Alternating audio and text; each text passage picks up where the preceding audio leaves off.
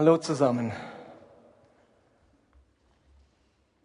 Sonntags Hallo am Pfingstsonntag. Es ist einerseits Ferien, andererseits ist ein wichtiger kirchlicher Feiertag. Einer, der nicht so sehr gefeiert wird in der Schweiz. Also als ich in den USA war über Ostern, da ist einfach jeder in die Kirche gegangen. Jeder Mann und jede Frau geht an Ostern in die Kirche. Da mussten extra Gottesdienste veranstaltet werden. Im Foyer sind die Leute gestanden. Aber es war witzig. Überall waren die Leute im Gottesdienst. Und als wir dann nach Hause kamen, wurde in jedem Garten um uns herum, wo wir waren, Rasen gemäht. Also es ist witzig. Da geht man an Ostern in den Gottesdienst, aber danach mäht man den Rasen. Aber ehrlich gesagt ist es mir lieber, man geht in den Gottesdienst und mäht danach den Rasen, als dass man gar nicht in den Gottesdienst geht und nicht den Rasen mäht. Wir haben heute Pfingsten und wir haben uns gesagt, wir machen nicht einen speziellen Pfingstgottesdienst. Man muss ja nicht jedes Mal am Pfingsten erklären, dass der Heilige Geist kam, sondern wir suchen uns Themen aus, wo wir den Heiligen Geist brauchen. Und dieses Thema ist eines der Themen, wo wir ganz stark angewiesen sind auf das Wirken des Heiligen Geistes. Wir sind nämlich mitten in einer Serie zum Thema ehrlich glauben. Warum Christen so leicht lügen. Und wir haben uns überlegt, die letzten beiden Sonntage, gibt es Gründe, die eine Kultur der Unehrlichkeit fördern? Gibt es Dinge, die Unehrlichkeit unter Christen fördern? Und wir haben vier Dinge identifiziert und die will ich nochmal ganz kurz wiederholen, bevor ich heute in einen Bibeltext einsteige. Zum einen haben wir gesagt, was Unehrlichkeit fördert, ist, wenn wir ein Schwarz-Weiß-Denken kultivieren. Wenn wir bei uns die Dinge alle nur schwarz-weiß sind, richtig, falsch, geistlich, ungeistlich, dann treibt das in die Heuchelei all diejenigen, die sich in den Grautönen des Lebens dazwischen befinden, die es noch nicht geschafft haben, weiß zu sein, die noch irgendwo grau, dunkelgrau oder hellgrau sind. Wenn es nur schwarz-weiß gibt, dann heucheln Menschen ihr Weißsein, ihre weiße Weste ganz schnell vor. Ein zweiter Grund, der Unehrlichkeit fördert, war die Überbetonung von Sünde. Wir betonen oftmals Sünde so stark, dass das Bekennen von Sünde fast unmöglich wird und es als die bessere Alternative erscheint, seine Sünde zu verheimlichen. Wenn das so ziemlich das Schlimmste ist, was einem passieren kann, ein Sünder zu sein, dann versucht man das eher zu verheimlichen. Ein dritter Grund, den wir genannt haben, der Unehrlichkeit und Heuchelei fördern kann, ist, wenn wir verschiedene Arten von Geistlichkeit polarisieren und immer wieder den Anspruch erheben, unsere Art geistlich zu sein sei die eigentlich richtige und dann werden andere verleitet dazu, ihre Art zu heucheln oder mitzumachen oder bei was Anteil zu nehmen, was sie eigentlich gar nicht sind. Wir haben zwischen so spiritueller und pragmatischer Geistlichkeit unterschieden. Wir haben gesagt, jeder hat ein Recht auf seine Art von Geistlichkeit. Wir können gerne vom anderen lernen, aber wir wollen niemand zu etwas drängen, was sein zu müssen, das er nicht ist. Und zu guter Letzt, Grund Nummer vier war, dass wir ein falsches, eine falsche Sicht des Begriffs Wahrheit haben. Wahrheit ist eben nicht immer nur das Korrekte oder das Richtige in unserem Kopf und in unseren Bekenntnissen, sondern Wahrheit in der Bibel bedeutet vielmehr Aufrichtigkeit, Wahrhaftigkeit, ehrlich leben und nicht immer so sehr, Hauptsache du glaubst das Richtige.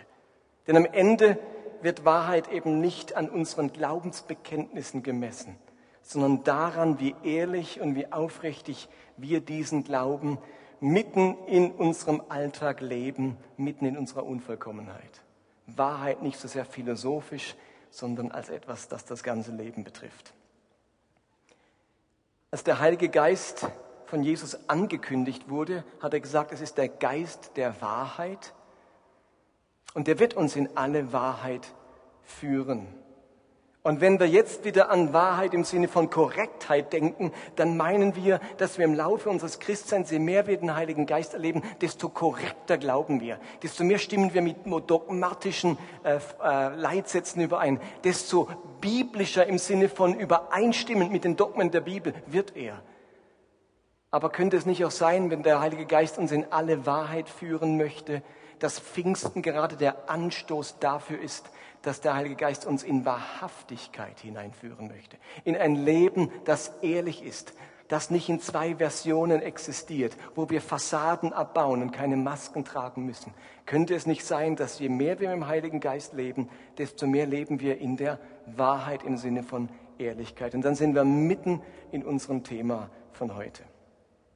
Ich würde mit euch gerne einen biblischen Text anschauen, der uns aufzeigt, was Jesus zum Thema Unehrlichkeit und Heuchelei sagt.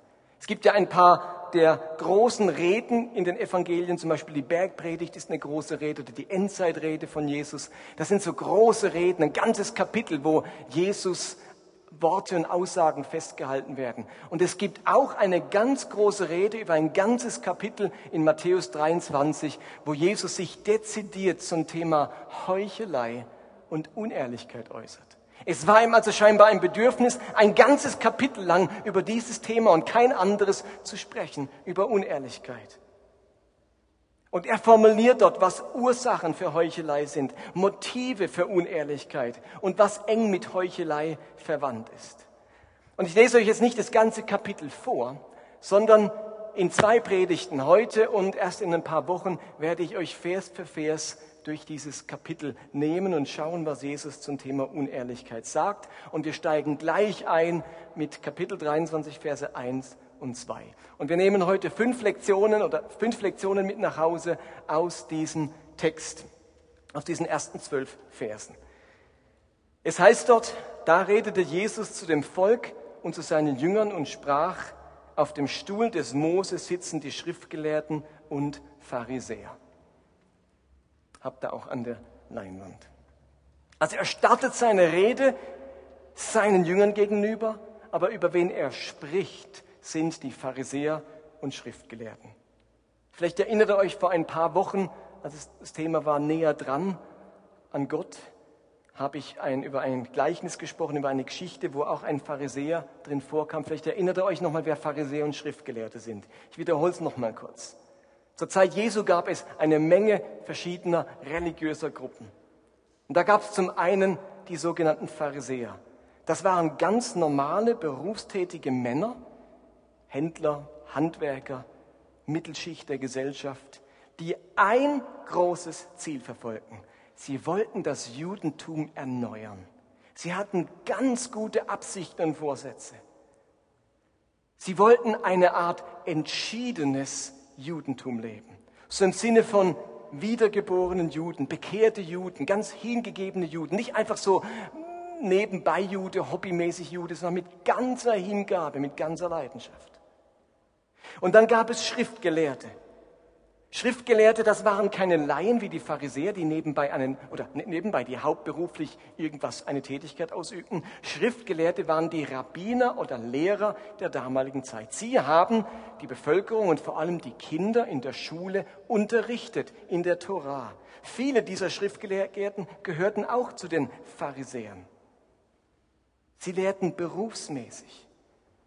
Sie waren auch Vertreter eines entschiedenen Judentums. Und wenn wir Pharisäer und Schriftgelehrten auf heute übertragen, dann sind Pharisäer nichts anderes wie entschiedene Christen. Christen, die eine persönliche Beziehung zu Jesus pflegen. Und Schriftgelehrte sind nichts anderes wie die Vollzeitler, diejenigen, die hauptberuflich als Pfarrer oder Pastoren in Gemeinden arbeiten. Die Schriftgelehrten damals sind die Pastoren von heute. Die Pharisäer von damals sind die bekehrten Christen von heute. Und jetzt scheint dieses leidenschaftliche Gläubigsein der Pharisäer und Schriftgelehrten eine besondere Versuchung zu sein, zu heucheln. Genau diese entschiedenen Juden, diese leidenschaftlichen Gläubigen, Gläubigen, diese Erneuerer und die Verfechter des Glaubens und des Gesetzes verfallen der Krankheit des unehrlichen Glaubens. Genau diese ernsthaften, bedachten und hingegebenen Menschen geraten in die Falle, einander und sich selbst mit ihrem Glauben etwas vorzumachen. Genau sie werden zu Heuchlern.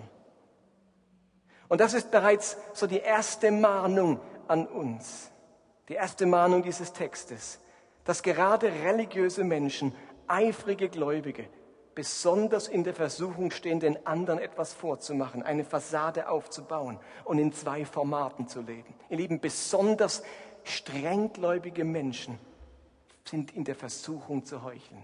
Das Thema betrifft uns. Wir stehen in der Gefahr zu heucheln, weil wir so besonders religiös sind. Und dann macht Jesus weiter in Vers 3 und sagt, und jetzt erläutert er das Ganze so langsam, Vers 3, deshalb haltet euch an das, was sie euch sagen, also die Pharisäer und Schriftgelehrten, aber folgt nicht ihrem Beispiel, denn sie handeln nicht nach dem, was sie euch lehren.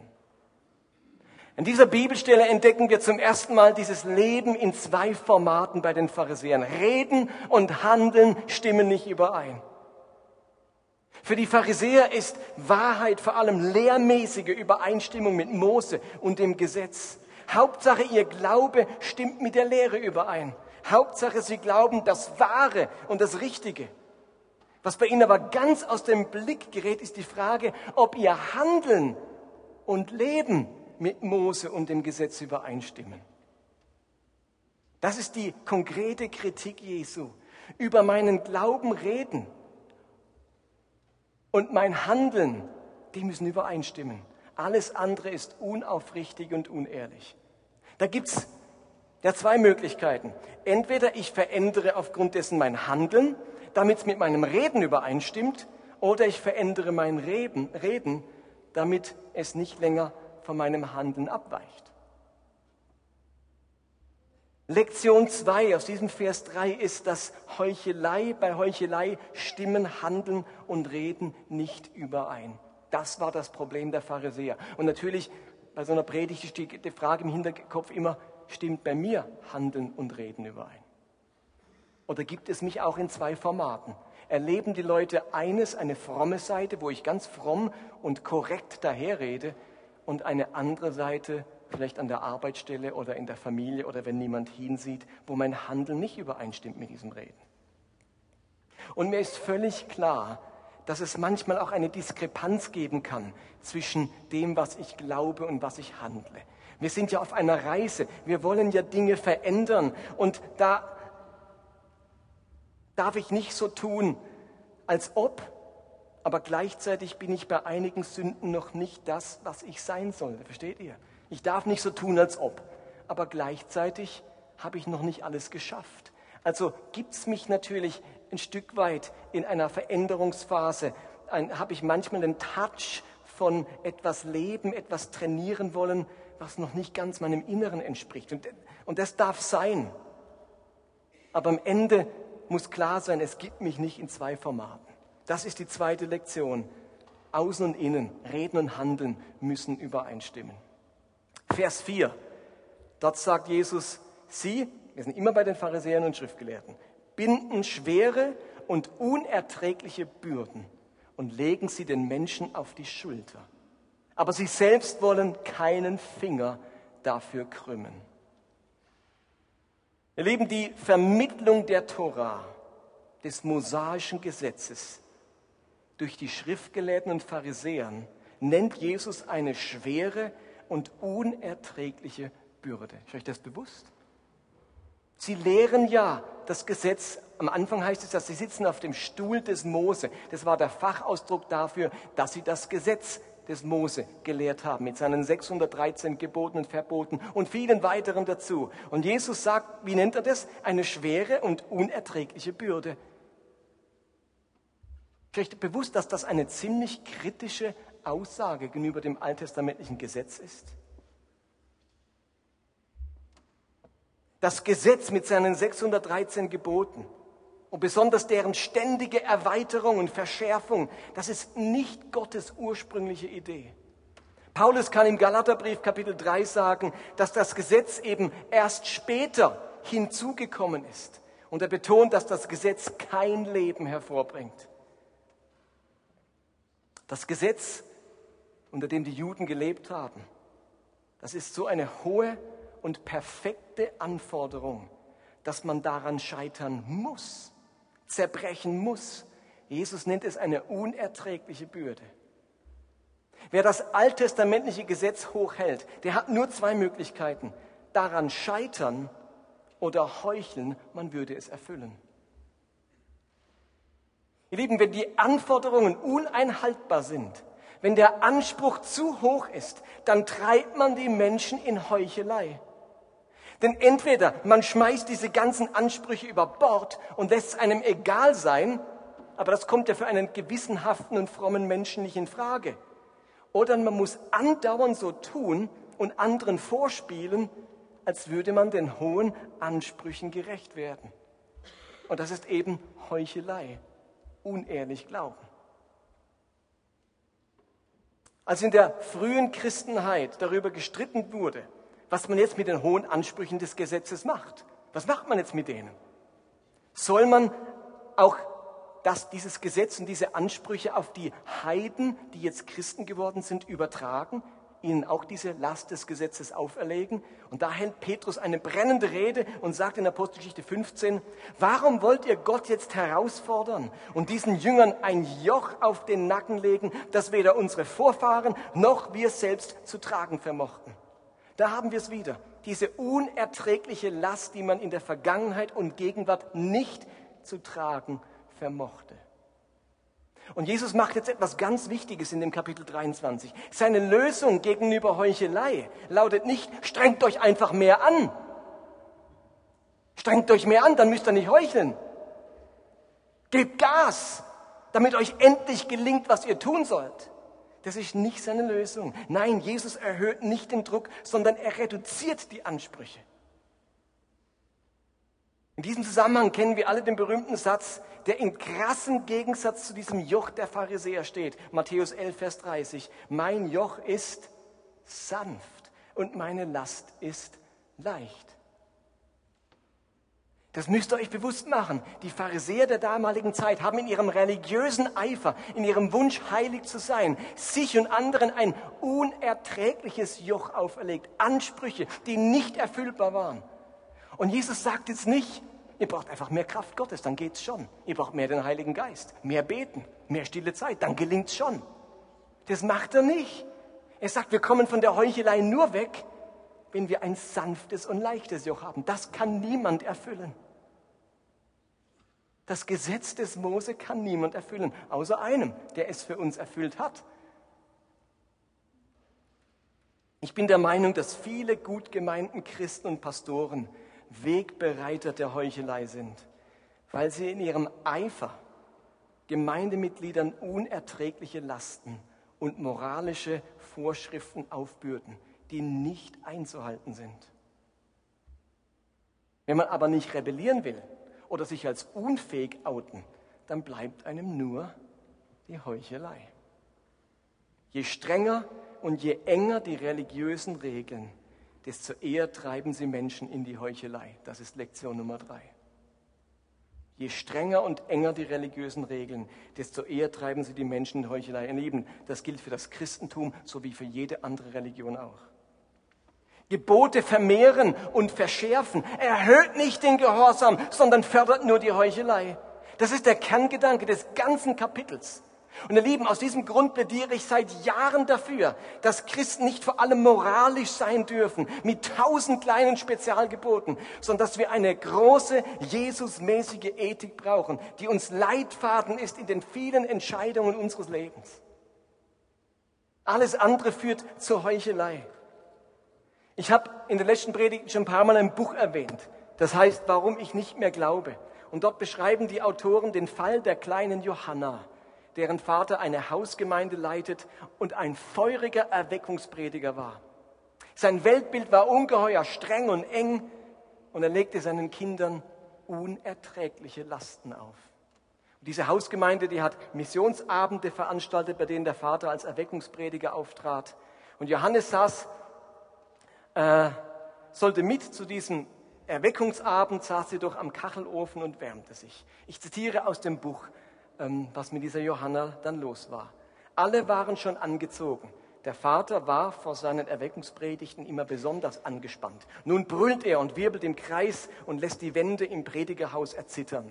Johanna macht das nichts. Ich werde das Kleid nicht anziehen. Nicht das und auch kein anderes. Ich hasse Kleider und Röcke und den ganzen Mist. Ich will meine Hose. Ich will die einzige Hose, die ich mag, die rote aus Leder, sonst nichts. Johanna, nett wollte der Vater klingen, aber Gefahr lag in der Luft. Doch Johanna hatte keine Angst.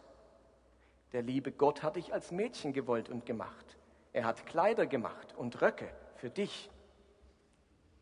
Ich will auch keine Zöpfe und keine Schleifen im Haar, meinetwegen für sonst wen. Ich will sie nicht. Sein Wille geschehe. Wir werden heute Menschen fischen. Nein, ich will nicht. Der Vater öffnete die Ofentür und hielt ihre einzige rote Hose hinein. Johanna sah die Flammen. Ihr Vater schaute sie drohend an. Dann fragte er, wirst du das Kleid anziehen zu Gottes Ehre und Frieden halten, auf dass heute Abend viele Menschen gerettet werden vor der ewigen Verdammnis? Sie nickt aus Angst um ihre Hose. Du wirst es gern tun, nicht wahr? Sie nickte. Ich will es hören. Ja, ich will es ganz genau hören. Er klang streng. Zur Ehre Gottes ein Kleid mit Zöpfen und Schleifen. Jetzt musste das Schlimmste vorbei sein, dachte Johanna und atmete tief durch. Aber es war noch nicht vorbei. Hast du den lieben Gott lieber als deine Hose? Dann brauchst du es ja nicht mehr. Nein, ich brauche keine Hose. Du schenkst Gott eine rote Hose? Ja, ich schenke sie her, er soll sie haben. Halleluja! Johanna dachte nur, gleich ist es vorbei. Gepriesen sei Gott, sagte der Vater und warf die Hose ins Feuer. Was in diesem Buch, oder was diese Frau, muss ich sagen, was diese Frau in einem Roman autobiografisch veröffentlicht hat, das spielt sich zu oft in Kinderzimmern und frommen Kreisen ab. Mit erbarmungsloser Strenge und Härte werden Menschen Lasten, Bürden und Anforderungen auferlegt, die ihnen nichts anderes übrig lassen, als ihr Einhalten zu heucheln. Jesus hat dagegen schon vor 2000 Jahren gekämpft weil er wusste, dass diese Art der übersteigerten Frömmigkeit nicht Heilige hervorbringt, sondern Scheinheilige.